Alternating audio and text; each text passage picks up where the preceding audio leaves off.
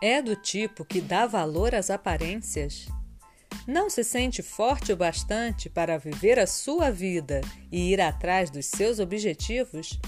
Confira no nosso mais recente episódio Livre-se das Aparências e descubra como ser forte e seguir rumo ao sucesso. Aqui no Felice Coach, o seu podcast de felicidade.